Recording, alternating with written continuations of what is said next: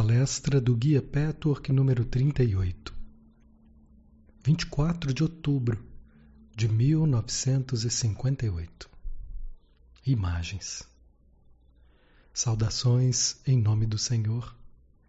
Abençoada seja essa hora. Bênçãos para todos vocês, meus caros amigos. A maioria dos meus amigos nesse grupo tem feito reais esforços no seu caminho de desenvolvimento.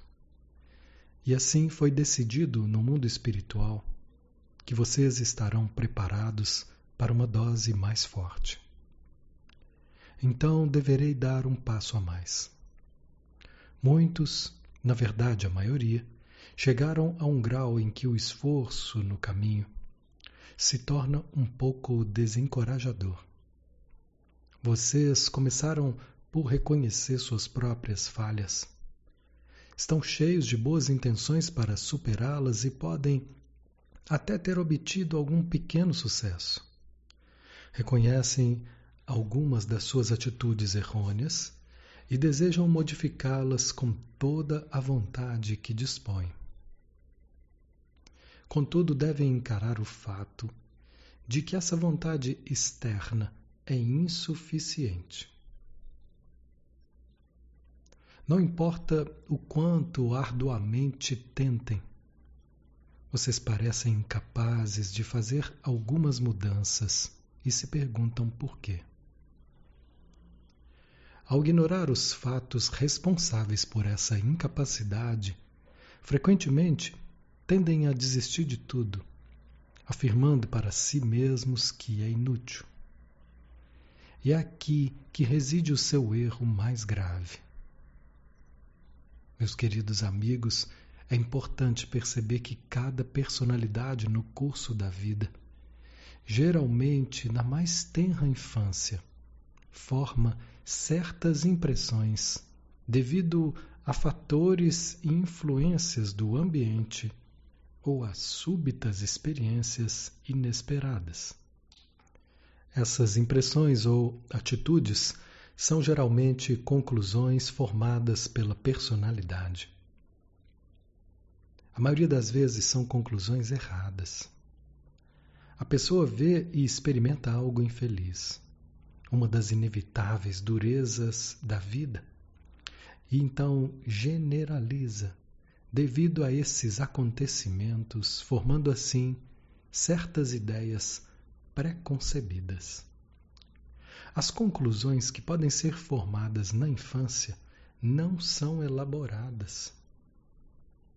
São mais aquilo que pode ser chamado reação emocional. Atitudes generalizadas relativas à vida em um ou vários aspectos.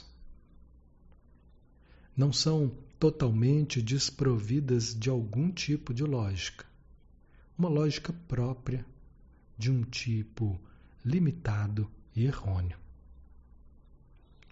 E à medida que os anos vão passando, essas conclusões e atitudes afundam cada vez mais no inconsciente, moldando até certo ponto a vida da pessoa em questão. Chamamos tal conclusão de imagem. Pois nós, espíritos, vemos o processo global do pensamento como uma forma espiritual ou uma imagem. Pode-se achar que é possível alguém ter uma imagem positiva e saudável gravada na alma. Isso é verdadeiro apenas em parte. Porque se nenhuma imagem errônea foi produzida, Todos os pensamentos e sentimentos estão flutuando, eles são dinâmicos, relaxados, eles são flexíveis. Vocês sabem que todo o universo é impregnado por forças, correntes e influxos divinos.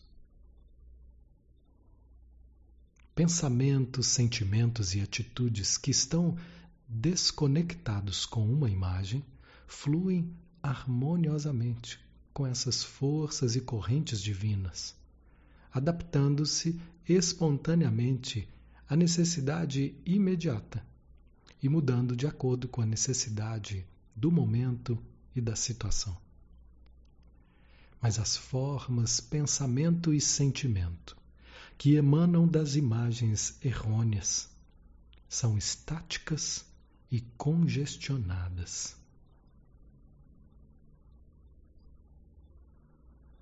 Não fluem de acordo com circunstâncias e criam desordens. As correntes puras que fluem através da alma humana ficam perturbadas e distorcidas. Estabelece-se um curto-circuito. Essa é a maneira que nós vemos.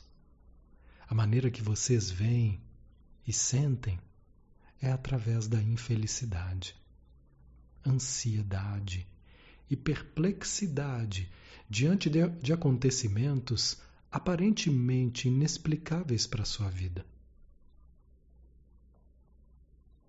Por exemplo, vocês percebem que não conseguem modificar aquilo que desejam mudar, ou que certos acontecimentos na sua vida parecem repetir-se regularmente, sem uma razão lógica. Esses são apenas dois exemplos entre muitos. As conclusões errôneas que formam uma imagem são decorrentes da ignorância e da semiconsciência. Por isso, não podem permanecer na mente consciente. À medida que a personalidade se desenvolve, o conhecimento intelectual contradiz o conhecimento emocional.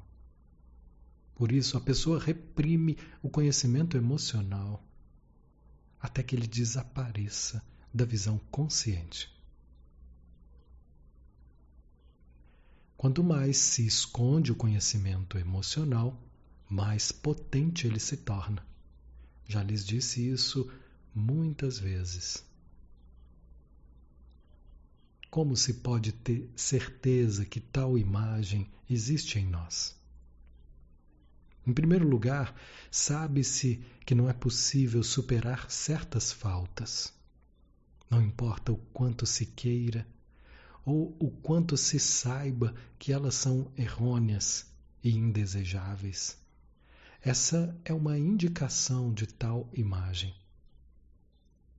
Já mencionei algumas vezes o fato de que as pessoas, às vezes, amam algumas das suas faltas. Como e por que as amariam? pela simples razão de que, de acordo com essa imagem, certas faltas se revelam como uma medida de defesa ou uma capa protetora. Obviamente, isso é um conhecimento ou um raciocínio inconsciente. O esforço consciente para superar essa falta torna-se infrutífero porque as raízes são inconscientes e, portanto, todo o processo de raciocínio interno está oculto do intelecto. E assim ficará, até que a imagem seja reconhecida. Outra evidência de tal imagem é a repetição de certos incidentes na vida do indivíduo. Uma imagem, de alguma forma, sempre forma um padrão de comportamento ou de reação em certas ocasiões, e também um padrão de acontecimentos externos que parecem chegar a nós sem que tenhamos feito nada para atraí-los. De fato, conscientemente, a pessoa pode desejar com fervor algo que é o extremo oposto da imagem. Mas esse desejo consciente é mais fraco que o desejo inconsciente, que é sempre mais forte. O inconsciente não percebe que a sua atitude impede o desejo consciente que a pessoa tem, mas não consegue realizar. E que o preço dessa pseudo-proteção inconsciente é a frustração do legítimo desejo. É muito importante compreender isso, meus amigos. É de igual importância compreender que eventos externos são atraídos para a vida da pessoa como imãs. Certas situações, certas pessoas e assim por diante, por conta de tais imagens internas. Isso pode parecer difícil de perceber, mas, no entanto, é assim mesmo que ocorre. Único remédio é descobrir qual é a imagem, em que base ela foi formada e quais foram as conclusões erradas. Geralmente vocês não percebem a repetição e o padrão nas suas vidas, meus amigos. Simplesmente passam pelo óbvio. Estão acostumados com a hipótese de que certas coisas são coincidências ou que é o destino testando-os arbitrariamente, ou simplesmente que outras pessoas próximas são responsáveis pelos seus repetidos dissabores. Assim, prestam muito mais atenção às pequenas variações de cada incidente do que ao caráter básico, ao denominador comum de todos os acontecimentos que são decorrentes da sua imagem. Muitos psicólogos humanos descobriram que isso é um fato.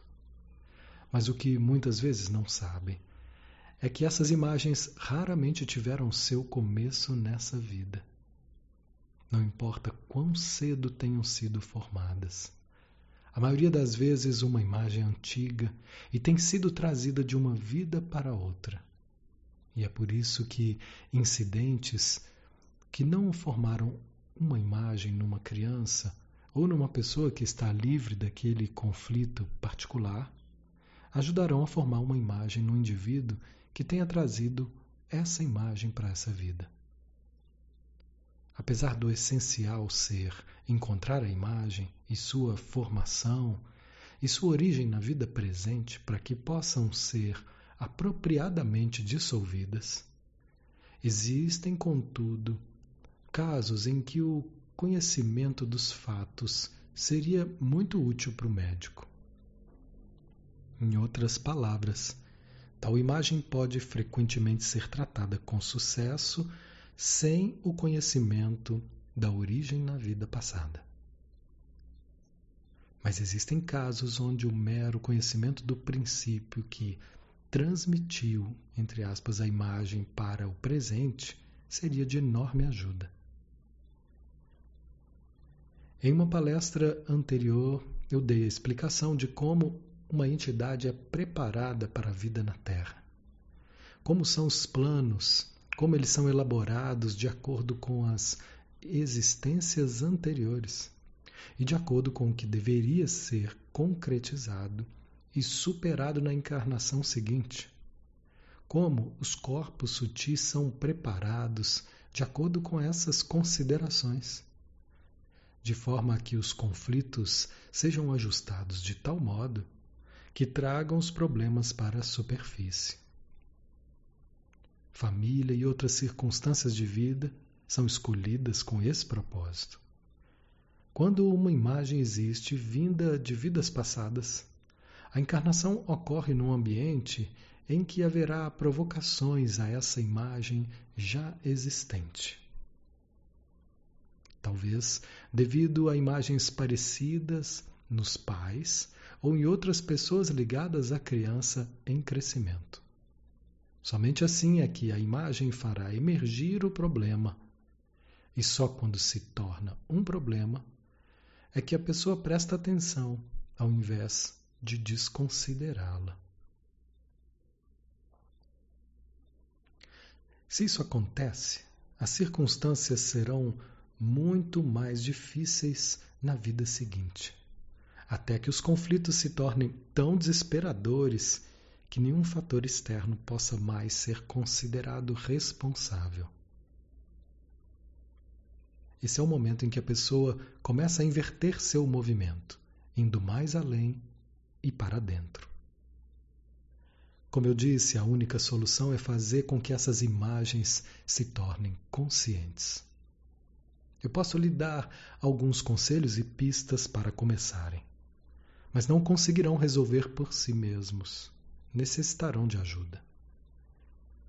Mas se há seriedade no desejo de descobrir e dissolver as imagens que estão na sua alma, porque a vida de ninguém é sem problemas, então rezem a Deus, que lhes dará orientação e ajuda e os conduzirá à pessoa apropriada com a qual poderão juntar-se para o trabalho direcionado.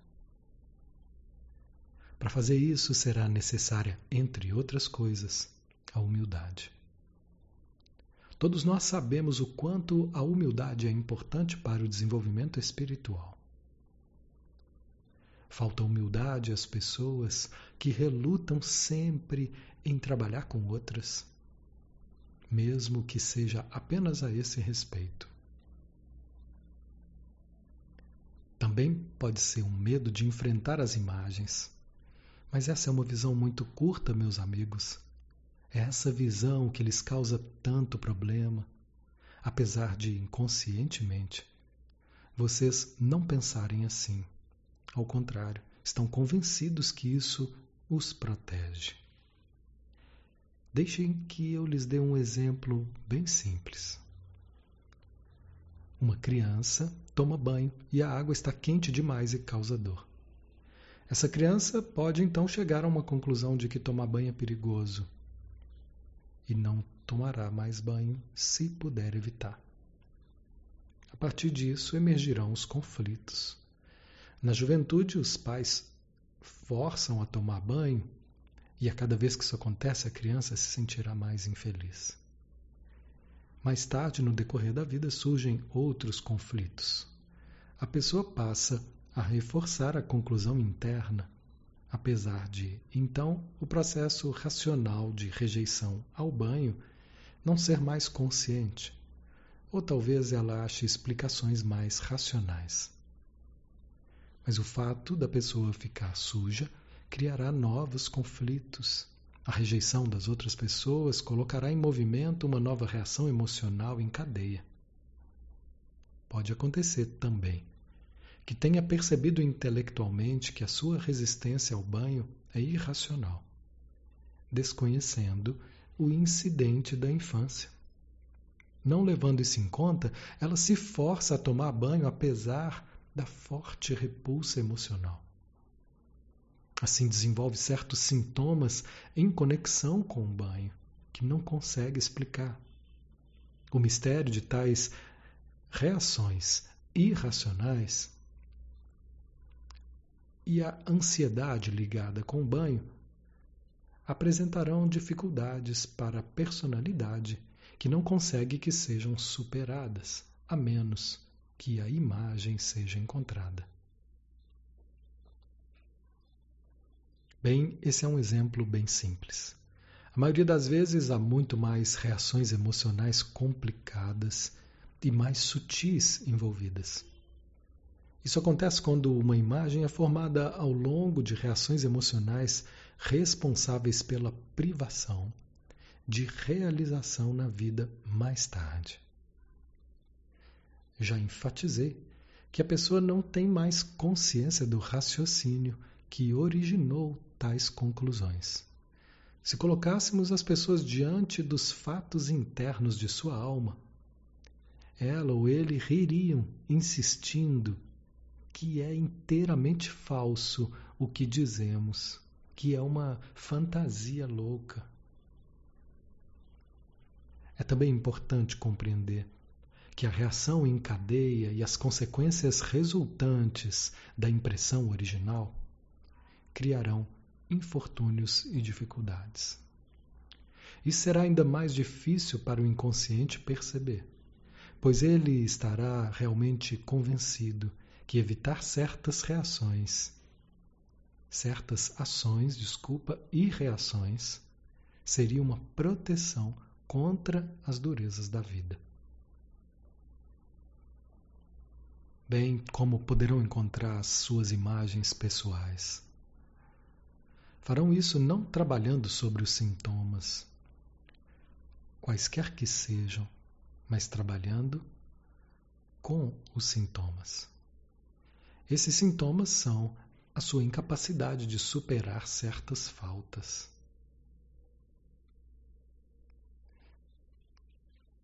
Incapacidade de superar atitudes. A sua falta de controle sobre alguns acontecimentos na sua vida que emergem regularmente e que criam um padrão. Os seus medos e resistências em ocasiões específicas, para enumerar apenas algumas. Quanto mais tentarem eliminar os sintomas sem terem compreendido suas raízes e origens, ficarão mais exaustos com um esforço inútil. Os sintomas são apenas uma parte do preço que vão pagar pelas conclusões internas errôneas e ignorantes. A maneira de começar a buscar as imagens é relembrar a sua vida e encontrar todos os problemas. Escreva-os. Inclua todos os tipos de problema. Não é possível fazê-lo se não tiver o trabalho de colocar tudo no papel, preto no branco, concisamente. Pois se vocês simplesmente pensarem sobre eles, não terão uma visão geral que é necessária para a comparação. Esse trabalho escrito é essencial. Certamente que isso não é pedir muito. Não tem que ser feito em um dia. Faça com tempo, mesmo que demore meses. É melhor fazê-lo lentamente do que não começar. Então, quando pensarem em todos os seus problemas, grandes e pequenos, até mesmo os mais sem sentido, comecem a buscar o denominador comum. Vão encontrar na maioria dos exemplos um denominador comum, às vezes até mais de um. Não digo que não possa ocorrer, apenas uma vez na sua vida, uma dificuldade independente de qualquer imagem interior. É possível que ocorra. Isso está baseado em causa e efeito, como tudo no universo mas pode não estar ligado à sua imagem. E sejam cuidadosos, meus amigos. Não coloquem de lado uma ocorrência superficialmente, achando que ela está desconectada com a sua imagem pessoal, só porque assim parece à primeira vista. É muito possível e até mesmo provável que não existam tais acontecimentos na sua vida todas as experiências desagradáveis são provavelmente devidas à sua imagem e ligadas a ela, ao menos remotamente. O denominador comum pode não ser fácil de achar. Só depois de terem percebido através da reflexão a sua imagem é que estarão em posição de julgar quais são suas experiências, se é que há alguma se tem a ver com ela. Até então, devem se manter todos os acontecimentos na reserva, por assim dizer. Na meditação, numa autopesquisa séria, no checar das reações emocionais passadas e presentes, e com a ajuda da oração, vocês encontrarão, após uma busca longa e árdua, o denominador comum. É o orgulho. A vontade do ego que lhes diz: eu não quero o risco da vida, eu não quero a dor da vida, consequentemente, eu atraio essa conclusão que parece para mim ser a salvaguarda contra tudo isso. Isso não é uma salvaguarda, pois lhes trará, na verdade, inúmeros outros problemas muito maiores do que aqueles de que vocês estão tentando escapar, pois a vida não pode ser trapaceada. Essa é a piedosa lei de Deus. De uma piedade que vocês não conseguem ainda perceber. Se assim não fosse, vocês nunca poderiam sair da miséria dos obscuros planos inferiores. Somente quando começarem a encarar suas conclusões errôneas e seus medos e estiverem prontos para acatar a vida como ela é, é que então serão capazes de curar sua alma. Só quando tiverem renunciado a uma parte da vontade do ego que quer negar a vida na sua forma presente, a forma que é necessária para o desenvolvimento. Só então terão adquirido a humildade de não quererem se proteger dos riscos e durezas da vida. Eles só deixarão de ser necessários quando vocês puderem, sem temor, aceitá-los e se responsabilizarem por eles. Assim, é um bom começo fazer uma revisão da vida, enumerando concisamente todos os problemas. Então, continue a buscar o denominador comum. Não descartem apressadamente algo que pareça desconectado. Experimentem podem ter uma surpresa. Os acontecimentos aparentemente desconectados acabam tendo um denominador comum. Quando o encontrarem, terão dado um grande passo em sua busca, pois terão uma pista para a imagem. Mas o denominador comum, por si mesmo, ainda não é a chave para a imagem. É um indicador forte, mas de alguma forma abrirá a porta que lhes fará ver a vida como um todo. A fim de obter a própria imagem em todas as suas formas distorcidas e compreender os processos de sua reação quando vocês a formaram, terão de explorar mais fundo o inconsciente. Existem várias maneiras e métodos para fazer isso. Não se pode fazer sozinho. É impossível. Mas se vocês derem a partida, como eu sugeri aqui, e depois rezarem por orientação, estão prontos para abdicar do orgulho e aceitar uma pessoa escolhida pelo mundo espiritual para os ajudar. Então Deus os guiará e os conduzirá para mais uma vitória. Não se deixem dissuadir por sua própria resistência interior, pois essa resistência é tão errônea ignorante e curta quanto a própria imagem. Na verdade, a qualidade que os faz desistir é a mesma que criou a imagem e que continuará a criar a infelicidade e estará agindo contra os seus desejos conscientes. De fato, ela faz com que vocês percam ou nunca obtenham aquilo que é seu por direito. Assim, tenham a sabedoria de reconhecer isso e avaliar as próprias resistências contra o que é válido. Não se deixem governar por isso. Como podem ser pessoas espiritualizadas, em desenvolvimento, em desenvolvimento e desapegadas no sentido correto, se permanecerem desgovernados por suas forças inconscientes, conclusões ilógicas errôneas e ignorantes que formaram tal imagem dolorosa dentro de si. Essa imagem é nas suas vidas o fator responsável por cada infelicidade. Ninguém mais é responsável por isso, só vocês mesmos. É bem verdade que vocês não sabiam disso antes, mas agora já sabem. consequentemente, estão equipados para eliminar a fonte da infelicidade. E por favor, não digam como posso ser responsável pelas outras pessoas sempre agirem assim comigo.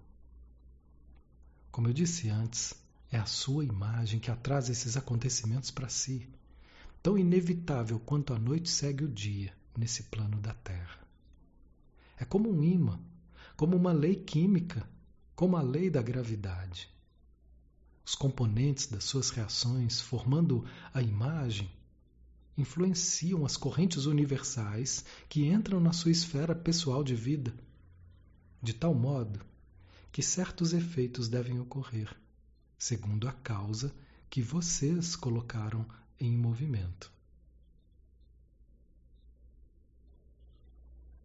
vocês não têm coragem de mergulhar no inconsciente, de encarar a sua imagem, dissolvê-la e então fazer uma nova pessoa a partir de si mesmos. Se vocês não têm essa coragem de mergulhar e dissolvê-la, nunca estarão livres nessa vida. Ficarão sempre acorrentados e limitados. O preço da liberdade é a coragem e a humildade de encarar as coisas. Quando todos os passos forem dados, a vitória da liberdade será de tanta alegria que não importa o que aconteça fora de si mesmos, nada pode atrapalhar a sua felicidade. Além disso, podem ter certeza de que as imagens internas que não forem dissolvidas nessa vida o serão numa vida futura. Isso não deve ser tomado como uma ameaça, meus amigos, é apenas uma sequência lógica. Como pode algo ser uma ameaça se vem para os libertar das suas próprias correntes? Não, isso não deve ser visto dessa forma. Vocês devem simplesmente ver, da maneira realística, que quanto mais cedo encontrarem as imagens por vontade própria, e não porque a vida os forçou com crescentes desafios que a sua imagem continua atraindo, mais fácil será. Isso vocês podem e devem acreditar. Vocês podem dizer em certos momentos de sua vida Toda essa conversa sobre nascer de novo, com os mesmos problemas, etc., pode ser uma especulação. Pode não haver outra vida no final das contas, porque eu deveria passar por tudo isso agora? Mas eu lhes digo então que deveriam fazer isso por amor a essa vida. Pois nunca é tarde e sempre vale a pena o esforço. Os anos que restam apresentarão uma nova vida para vocês. Uma vida de pessoas livres e não de acorrentados. E para aqueles que não têm dúvidas sobre a realidade da reencarnação, deveriam ser considerados como um incentivo adicional. Na realidade, pode ser um exercício muito bom para a meditação, pensar sobre qual será o seu próximo karma. Vocês estão sempre muito preocupados com as suas encarnações passadas? Seria melhor se preocupassem com a próxima. Com algum conhecimento espiritual e alguma intuição sobre si mesmos, deverão estar capacitados para colher mais benefícios. Além do mais, ao encontrar a sua imagem, mesmo só um pouco, poderão formar uma ideia bem exata como será sua próxima vida. Talvez não seja de maneira detalhada, mas tendo uma ideia básica do que ainda tem que se que realizar. E, a fim de realizar isso, considerem quais deverão ser as condições para que percebam seus conflitos. Sem dúvida, como será a próxima existência também vai depender do seu desenvolvimento durante o resto dessa vida. Não esqueçam de um aspecto da lei de causa e efeito, ou da lei do karma, onde a entidade é dada a chance, a cada entidade é dada a chance de resolver seus problemas, conflitos e desarmonias na circunstância mais fácil possível. Quando não mobilizamos coragem e força de vontade suficiente nessas circunstâncias, a vida que seguirá será necessariamente um pouco mais difícil. Quando chega a hora em que os acontecimentos ficam muito difíceis, a única saída é encarar aquilo que antes estavam tentando escapar. Assim, por lei, como resultado dessa transgressão, vidas cada vez mais difíceis virão uma após outra. A transgressão de escapar de si mesmo precede o encarar a si mesmo. Com isso, enfocamos mais claramente um assunto controvertido entre as pessoas mais interessadas na vida espiritual. Existe muita incerteza e confusão entre os seres humanos acerca de como enfrentar e reagir aos testes, desafios e durezas. Uma escola de pensamento clama que Deus não envia testes. Deus é amor. Então, como é que Deus quer que sejamos infelizes? Isso é verdade, meus amigos. Mas há uma outra escola de pensamento que diz ser necessário que experimentemos testes e, consequentemente, eles são a vontade de Deus. À medida que os testes vêm, deveríamos aceitá-los com humildade e assim provar que merecemos a piedade e a bênção de Deus. Isso é igualmente correto. Contudo, a verdade completa está no meio ou melhor, numa extensão entre esses dois conceitos. Deus fez lei perfeitas e Deus lhe deu livre-arbítrio. Se com esse livre-arbítrio as leis não pudessem ser violadas, então não seria livre-arbítrio. A perfeição da lei é que o remédio está contido dentro dela.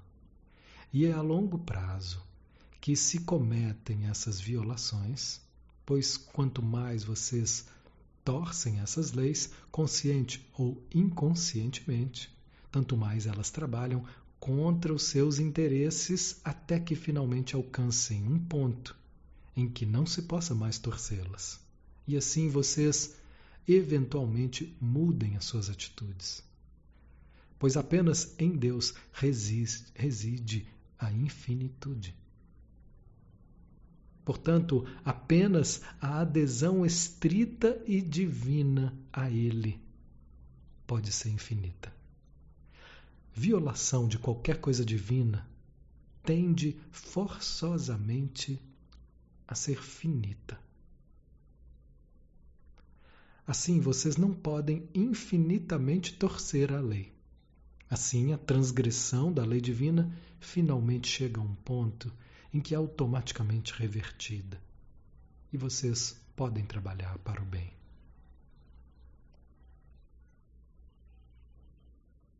O certo é enfrentar o teste com espírito de humildade, com atitude de Deus, seja feita a vossa vontade. Mas isso não é suficiente se quiserem alcançar um nível superior. O melhor que podem fazer é aceitar o teste assim, e, além disso, buscar as suas imagens. As próprias conclusões inconscientes e errôneas são diretamente responsáveis pelos testes que vocês estão experimentando em qualquer dado momento. E a fim de serem capazes de fazer isso, vocês não podem ser impacientes consigo mesmos, pois é completamente impossível descobrir compreender e dissolver uma imagem em pouco tempo. É um processo longo e contínuo, e até mesmo após terem compreendido isso, a reeducação de correntes e reações emocionais, que desde muito têm sido condicionadas assim, leva tempo, esforço e paciência. Assim, como diz essa escola de pensamento, paciência e humildade são absolutamente necessárias. Vocês podem se revoltar contra a infelicidade. Contudo, quando percebem que nem Deus, nem o destino, mas vocês mesmos é que são responsáveis, sua revolta pode voltar-se contra vocês mesmos e, por consequência, torná-los impacientes. Dessa forma, vocês nunca nunca conseguirão encontrar e dissolver suas imagens. Deverão entrar num estado mental relaxado. E tal estado só pode acontecer se compreenderem e aceitarem a dimensão da busca. E também se aceitarem a sua incapacidade de tornarem perfeitos rapidamente. Então, aceitarão a infelicidade temporária de forma humilde. Existe uma grande diferença em aceitar a infelicidade com resignação, sem compreender o porquê, e a forma que eu mostrei aqui. Vocês aceitaram os testes sem compreender as raízes subjacentes, mas apesar disso, num espírito de devoção. Para alguns, esse estágio já está completamente superado. Essa atitude também condiciona a pessoa a desenvolver a paciência e a humildade que são tão necessárias para fazer o trabalho aqui delineado. Quando quer que ele ou ela estejam prontos para isso. É certamente mais saudável para a alma que não se revolte contra Deus e a criação. Contudo, o melhor e o mais alto estágio nesse plano terrestre é procedimento delineado aqui, meus amigos. Purificação não se consegue de forma fácil. E realmente seria ótimo se uma simples lista de, fal de faltas e esforços para superá-los fosse tudo o que precisasse fazer. Purificação é mais do que isso. Só se consegue a purificação com a compreensão e o controle do próprio inconsciente. Isso requer um esforço demorado. Contudo, vocês receberão a ajuda que necessitam se o desejarem. E deveriam compreender que estão fazendo isso por Deus e por si mesmos. O que Deus quer para vocês deve ser seu maior interesse. Assim, vocês não estarão realmente fazendo nenhum sacrifício para Deus, pois Deus e seu verdadeiro eu são um. Pensem nisso, meus amigos.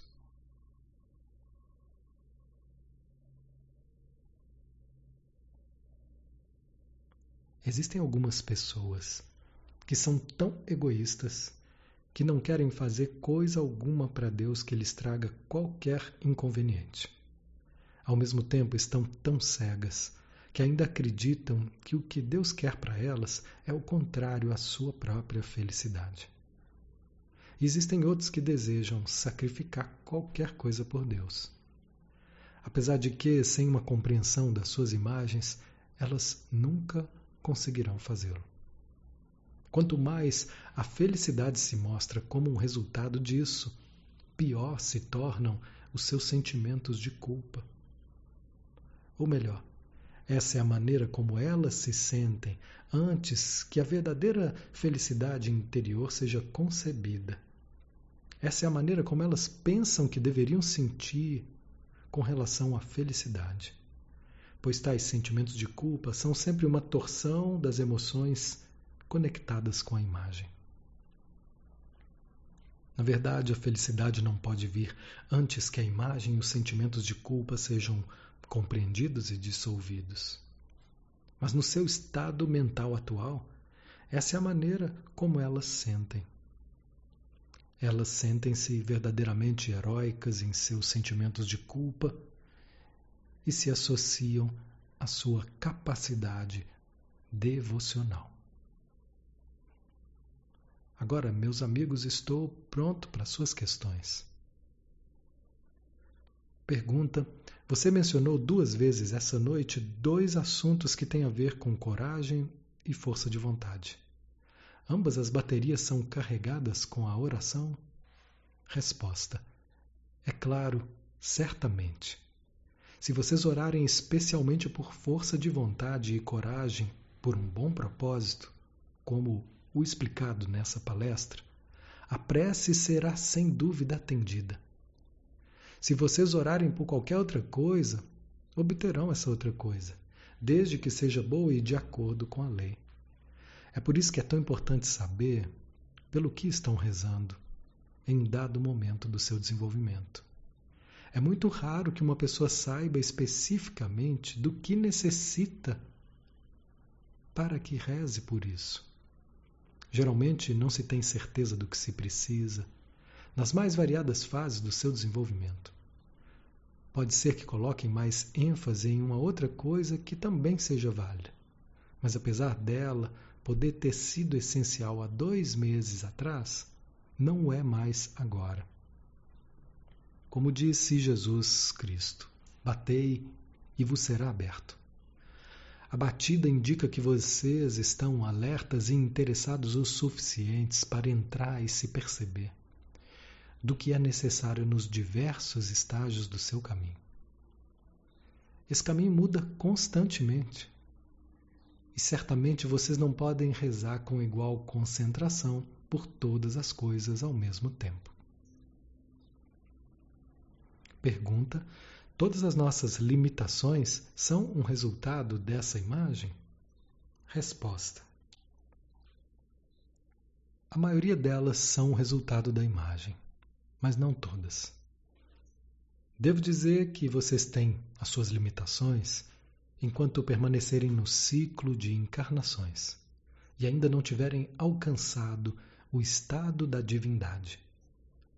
Vocês não podem ser um gênio universal. Limitações numa escala mais ampla não tem nada a ver com imagem.